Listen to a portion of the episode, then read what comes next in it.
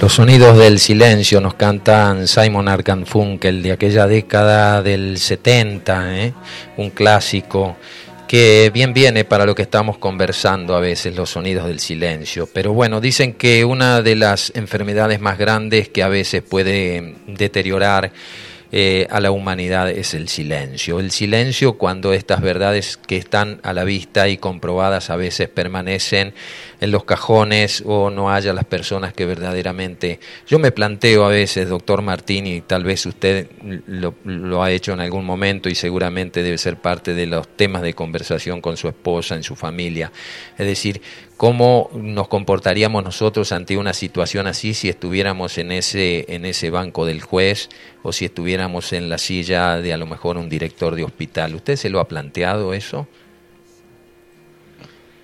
Eh, sí, no estoy ocupando ese papel, pero eh, lógicamente habría que, yo investigaría, primero miraría a microscopio, a ver si lo que me dicen es cierto o no tenemos, mira, dentro de todo lo malo que está pasando en el mundo, tenemos la suerte que el grafeno se vea al microscopio, a un microscopio óptico. Es verdad, es verdad.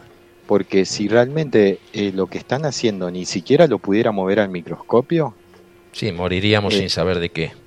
Ya estaríamos, estaríamos realmente muy, muy complicados. Mm. Pero al menos tenemos esa suerte, quizás gracias a Dios, de que este material se vea al microscopio, incluso cuando vos estás mirando al microscopio, si vos le acercás el router Wi-Fi, como el grafeno responde a la radiación, empezás a observar cambios, empezás a ver los microcircuitos que se forman, realmente empiezan a suceder cosas eh, bastante extrañas. Mm. Así que... Sí, usted me ha mandado unas fotos, son espeluznantes, ¿no? Del solo hecho de ver esa, esa fotografía del, tomadas en el microscopio, eh, son espeluznantes, verdaderamente propio de una película de terror. Eh, otra de las preguntas que tenía Martín eh, es lo siguiente, ya desde hace algunos años y se han detectado casos, por ejemplo, de autismo, de niños que tenían un desenvolvimiento de crianza, de crecimiento absolutamente normal, una salud óptima y que de pronto han empezado con estas patologías. Y se empezó a, analizar, ¿cierto? A seguir de, de atrás hacia, desde adelante hacia atrás, que podrían ser consecuencias de algún tipo de vacuna que en aquel entonces estaban también dentro de los programas. Esto no solo sucedió acá en la Argentina, sino también tengo información muy fidedigna en el Brasil. ¿Usted nos puede aportar algo respecto a esto? Sí. Mira, si hablamos de las vacunas de hace tres años para atrás, ¿sí? de hace diez años, quince años, las vacunas de calendario eh, tenían aluminio y anteriormente un derivado del mercurio que se llama timerosal. El aluminio es tóxico para el cerebro y genera, genera autismo y genera cuadros que no llegan a ser un autismo total, pero se llama síndrome de hiperactividad y déficit de atención o eh, todo el espectro del trastorno general del desarrollo TGD. Resulta que en Estados Unidos, que es donde más vacunas se aplican a los niños, em, son más de 70 vacunas en los primeros seis años. ¿Cuántas? En Estados más de 70. Qué increíble. En Estados Unidos había eh, hace unos 25 años los casos de autismo eran uno en 10.000 Actualmente los niños autistas en Estados Unidos son uno cada 35 y se estima que para ya dentro de, de 10 años uno de cada dos niños va a ser autista. Si seguimos a este ritmo de, de vacunas, pero esto siempre analizando las vacunas anteriores, las que traían aluminio eh, en Argentina la estadística es igual. En Argentina los casos de autismo se ha multiplicado de la misma forma que las vacunas de calendario se han incrementado. Prácticamente eran tres o cuatro vacunas en la década de 1980, las vacunas de calendario. Y actualmente estamos hablando de cerca de 30 vacunas que recibe un niño en los primeros seis años de vida. ¿no? Mm. Y los casos de autismo en Argentina se han, se han multiplicado de forma exponencial. Eh, así que sí, ya por eso solo, yo como médico le recomendaría a los padres que no le pongan ninguna vacuna de calendario a su hijo. Pero encima, ahora que hemos encontrado el grafeno en las vacunas de calendario, bueno, ya. ¿Y hay alguna posibilidad de, de los padres, digamos, negarse a ello dado que a veces los niños tienen que ingresar en la escuela, bueno, todas estas cosas que está entrelazada como para de alguna manera hacer que, los niños se inoculen. Hay una gran cantidad de padres que están este, muy reacios. Eh, bueno, ya las cifras que usted dio con relación a, a la vacunación COVID y esta campaña que había lanzado el Ministerio de Salud está a la vista, ¿cierto? Un muy bajo porcentaje. Pero eh, hay, hay posibilidades o tendremos que ir creando un sistema paralelo y mucho más benigno a, tanta presión a la que estamos sometidos. ¿Cómo, ¿Cómo se comparte? ¿Qué le dicen los padres a usted cuando llevan a, un niño a su, a su consultorio, doctor? Mira, eh, el apriete del gobierno viene no solo de que van a tu casa una enfermera, un asistente social y la policía, sino que el gobierno está anunciando públicamente por todos lados esta semana que los que no tengan las vacunas no van a poder iniciar el año que viene el jardín o la escuela primaria. Entonces, entre los padres que ya saben que hay un tóxico en la vacuna, digamos que hay dos hay dos posiciones. Están los padres que ya están más decididos, que no les importa sacar a su hijo de la escuela y educarlo en casa o buscar opciones alternativas. Eh, y eh, están los padres que por cuestiones de trabajo, por lo que sea, realmente necesitan que el niño vaya unas horas a la escuela para ellos poder hacer sus tareas y bueno, esos padres van a tener que dar una ardua lucha con la directora de la escuela. Acá, en toda esta situación de complicidad que analizamos de jueces, de médicos, de políticos, de los periodistas, acá están metidas las directoras de escuelas y muchas maestras que están eh, incitando a los niños a vacunarse y les están diciendo a los niños barbaridades por ejemplo, eh, acá tengo el caso de una escuela de acá de Santa Fe que me vino a contar la mamá que a, su hijo de 12 años, la maestra le dijo que si no se ponía la vacuna del HPV, del virus del papiloma humano, que si no se la ponía le iba a crecer unas verrugas en el pene y que, y que iba a tener Tremendo. Eh, cáncer en el pene le dijo la maestra a un niño de 12 años. Y el niño llegó a la casa y le dijo, mamá, yo quiero ponerme la vacuna. O sea que el papel que están haciendo las directoras de escuela, vos sabés que las directoras de escuela acatan órdenes de la supervisora y la supervisora acata órdenes de la ministra de Educación. Claro, Y la ministra de Educación ahora está acatando órdenes de la ministra de Salud. Y se hace una cadena que lamentablemente los docentes, que nosotros siempre hemos de alguna forma puesto en valor el papel de los docentes de Argentina, ¿no? Pero en este momento están haciendo una tarea tan, eh, tan obsecuente, tan obsecuente, y están formando ellos mismos, están formando parte de un genocidio en masa hacia, hacia los niños que las directoras de escuela y los maestros en cualquier momento van a estar en nuestra mira. En nuestra mira, eh, me refiero...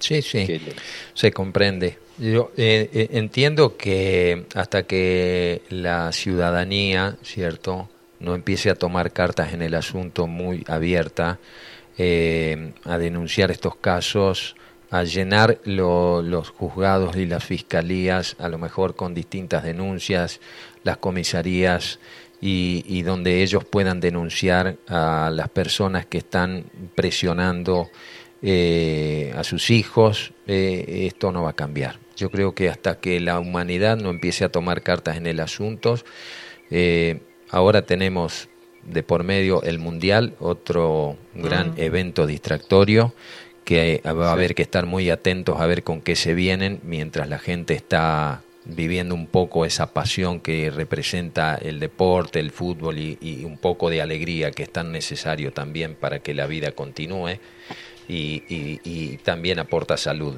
la alegría y esto lo puede traer, pero también hay que estar muy atentos si no va a haber distracciones o medidas tomadas traídas de los pelos entre gallos y medianoche, como habitualmente se dice, ¿no?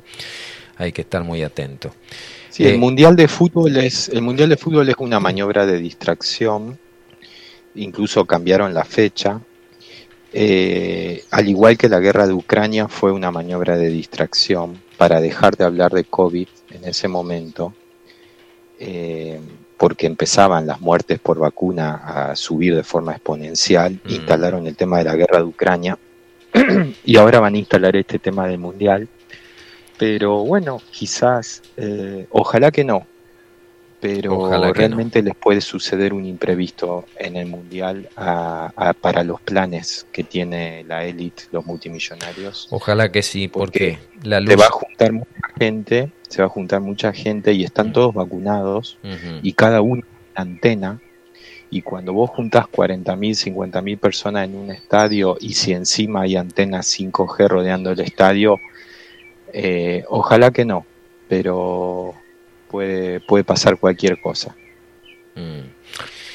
Nos dice una oyente, buen día Oscar, hace 20 años trabajo en una auditoría dentro de un centro médico oncológico como administrativa. Se inocularon todos, desde directores hasta personal de limpieza. Solo quedamos dos personas sin inocular, otro chico y yo. No cedí, fui sumamente criticada, pero yo me negué. Eh, me negué firmemente. No pudieron hacerme nada y como soy muy buena, dicen, mi tarea no les convenía tocarme porque soy productiva. Muchas mm. gracias al, al, médico y a todos los médicos que nos ayudaron con información verdadera. Un gran abrazo al médico que está en este, el micrófono, en la radio. Eh, estamos hablando con el doctor Martín Monteverde, matrícula profesional 5458 de la provincia de Santa Fe, un verdadero gladiador, si se me permite el término, y por lo que está realizando junto a tantos otros, ¿no? Eh, luchando a veces contra los molinos de vientos como un Quijote. Dice, hola hermano, me dicen por acá, se puede preguntar cuánto es la cantidad de grafeno que es dañina para el organismo y cuánto trae una vacuna de cantidad. Y si una persona que ya tiene cinco dosis o más, ¿cómo lo resiste el organismo? Acá hay tres preguntas a través de un oyente. Vamos con la primera, Martín, y ya vamos a ir cerrando después con usted porque no quiero abusar de su tiempo y de su bonomía. ¿Qué cantidad de grafeno es dañina, dice, para el organismo, Martín? El grafeno es tóxico para el ser humano. De hecho, es un material que no existe en la naturaleza, que, lo tienen que hacer en el laboratorio. Eh, pero además el grafeno, eh, la cantidad que te inyectan es mucha, porque nosotros en una sola gota de la vacuna vemos entre 60 y 70 objetos, microfibras, distintas microhojas de grafeno. O sea, hay muchísimo grafeno adentro de estas vacunas, no es que hay un poquitito, como dijeron algunos médicos, hay mucho grafeno acá adentro. También lo constató Lorena de Blasi con el estudio de fluorescencia.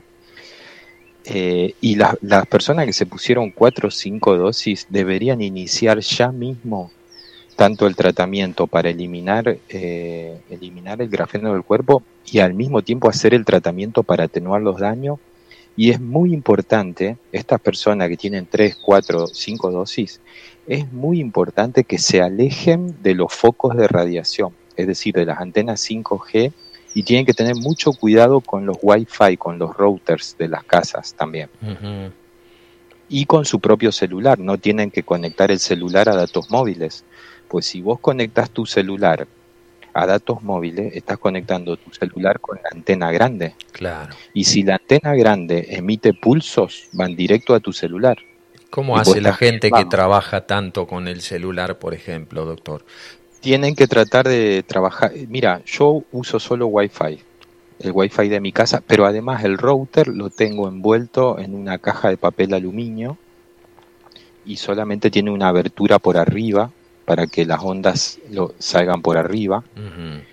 Pero eh, los routers Wi-Fi pueden emitir mucho, muchos microvatios por centímetro cuadrado. Esto lo hemos constatado con aparatos de medición.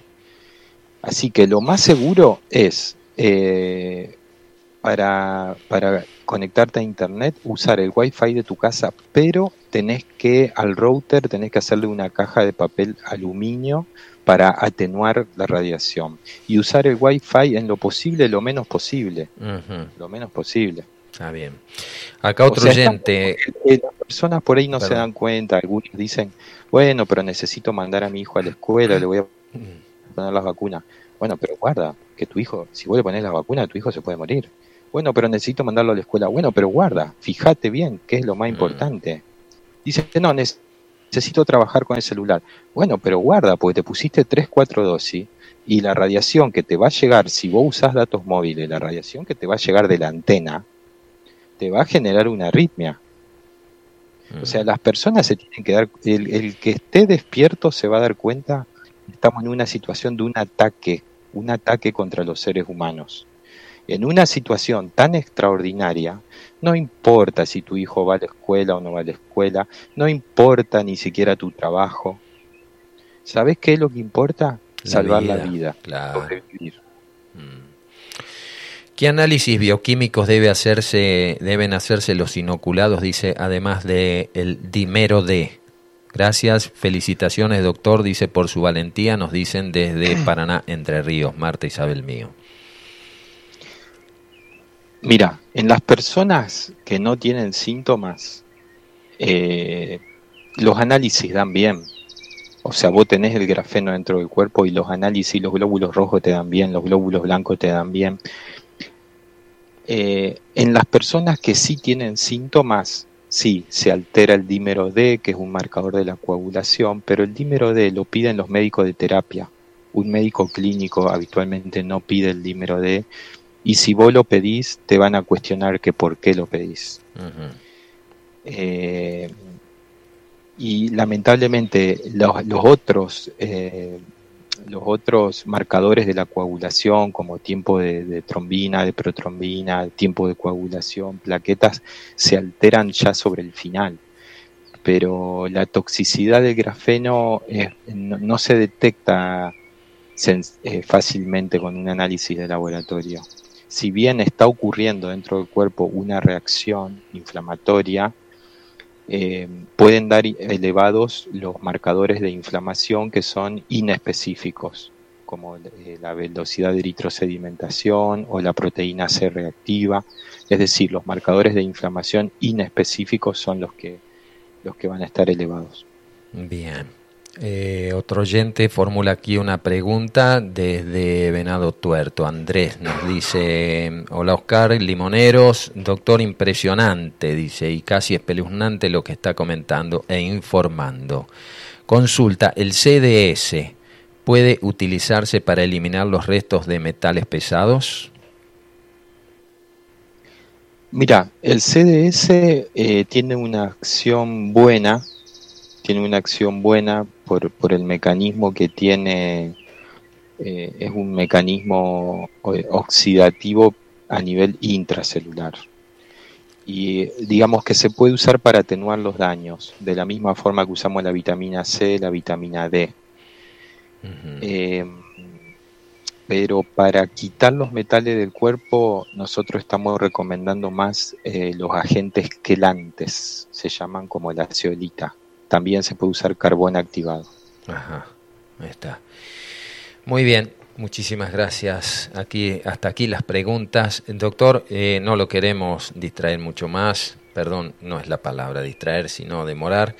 Sé que tiene muchas actividades y, en principio agradecerle sobremanera todo el tiempo que usted nos ha dispensado para poder este, poner en contexto muchas de estas cosas que nos están sucediendo paralelamente y que a veces eh, permanecen calladas y no solo eso, ocultadas y negadas, que a veces es peor, ¿no? Por cuando la verdad está a la vista y uno la niega y no hay atenuantes en ese sentido, como usted nos estaba diciendo, con estas autoridades de, del ministerio, verdaderamente a veces uno mira hacia el cielo y dice, Padre, tiranos un cable, ayúdanos en esta, estamos en manos de quién. Gracias por todo el esfuerzo que usted y, sus colegas y aquellos de otras profesiones también están poniendo para, para poner en el aire y, y en el conocimiento de mucha gente. Esto que me sorprende que mucha gente no estaba al tanto de todo lo que usted ha estado comentando, parte de nuestra misma audiencia. ¿no? Le agradecemos mucho, le deseamos un lindo sábado, un buen fin de semana, Martín, y seguimos en contacto, Dios mediante. Bueno, muchas gracias, Oscar, por el espacio. Un abrazo. Un abrazo, muchísimas gracias. Así pasó el doctor Martín Monteverde desde Santa Fe conversando sobre este tema que verdaderamente